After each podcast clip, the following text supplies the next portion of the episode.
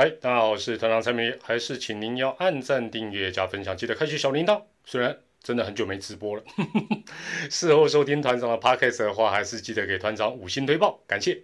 团长每周一晚上十点钟伪直播的一周点评又来了，真的不太确定有没有字幕服务，如果没有的话，请多多包涵哦。希望有了。那另外哦，虽然是伪直播，但是如果晚上十点钟没有线上跟大家。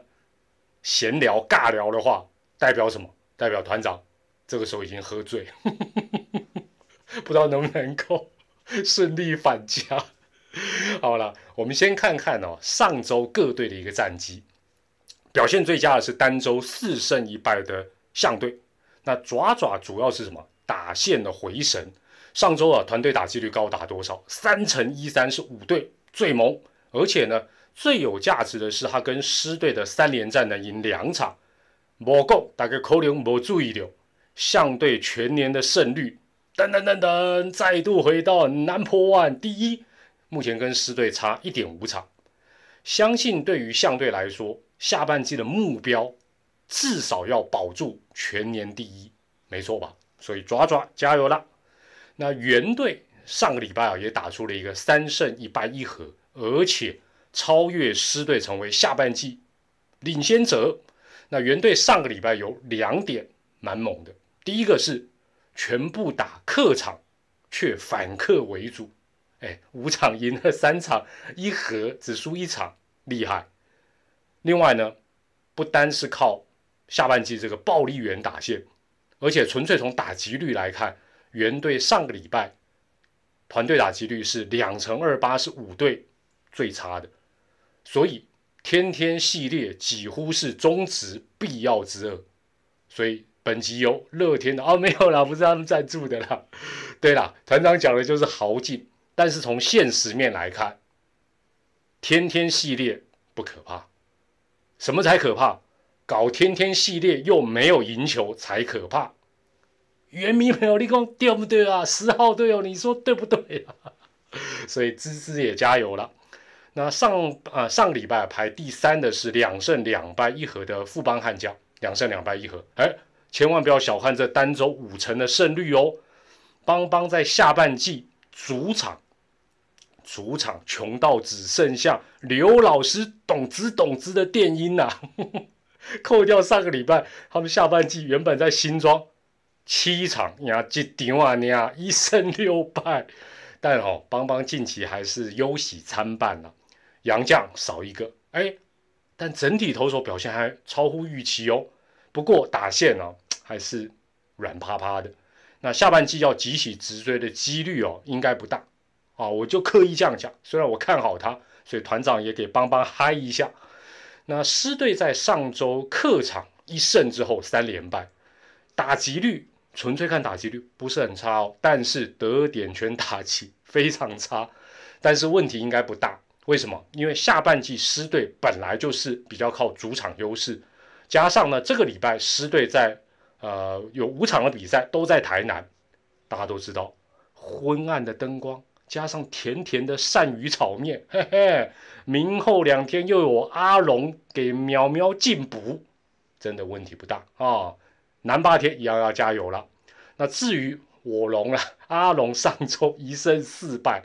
还是继续担任让各队滋补养生的角色，滋补养生是是是 土龙还是千年老僧吗？阿龙哦，大家都知道，他最大的优点跟最大的缺点就是同一个，也就是他没有赢球的压力。但团长还是必须要讲，一直很少赢球，胜率这么低，还是会出现压力的。好，所以阿龙还是要加油了。好，那这是上周五队的一个大致的一个战况哈。那接下来当然就是我们一周点评，今天另外要跟大家谈的就是杨将的来来去去。话说上周五乐天的羊头欧菲登，哎，投出本季的第八胜之后呢，突然以想家为由想家离队返美，那自然会引起球迷的一些议论了。但团长觉得哦中职已经啊经过了三十多年的淬炼。包括杨将等外援的操作，其实已经是越来越成熟了。我们就以欧菲登为例，他最后还帮你乐天再投一场才离开，这表示什么？表示球团跟他是沟通好的，大家就用最好的理由，四个字：家庭因素啊，或两个字：想家。不但好聚也好散，而且大家日后还小好相人前留一线，日后好相见。那不少网友把这一类的哦，突然为什么穿乐天的洋洋？哎呀，不是，不少网友把这一类哦，这个洋将提前离队的事情都归因于说啊合约问题，也就是说啊，如果签年约、长约就不会发生。事实上，签长约也不是万灵丹，因为他的心如果已经不在这里。就跟婚姻一样哦，有结婚证书，你不让他走，他也会有很多状况发生。轻则他跟你讲手酸、卡麻，严重一点哦，找隔壁的，哦不是啊，更严重一点，跟你瞎搞一两场。所以大家都说啊，一切就按照合约来啊。问题是合约条文是死的，人是活的，是有弹性的。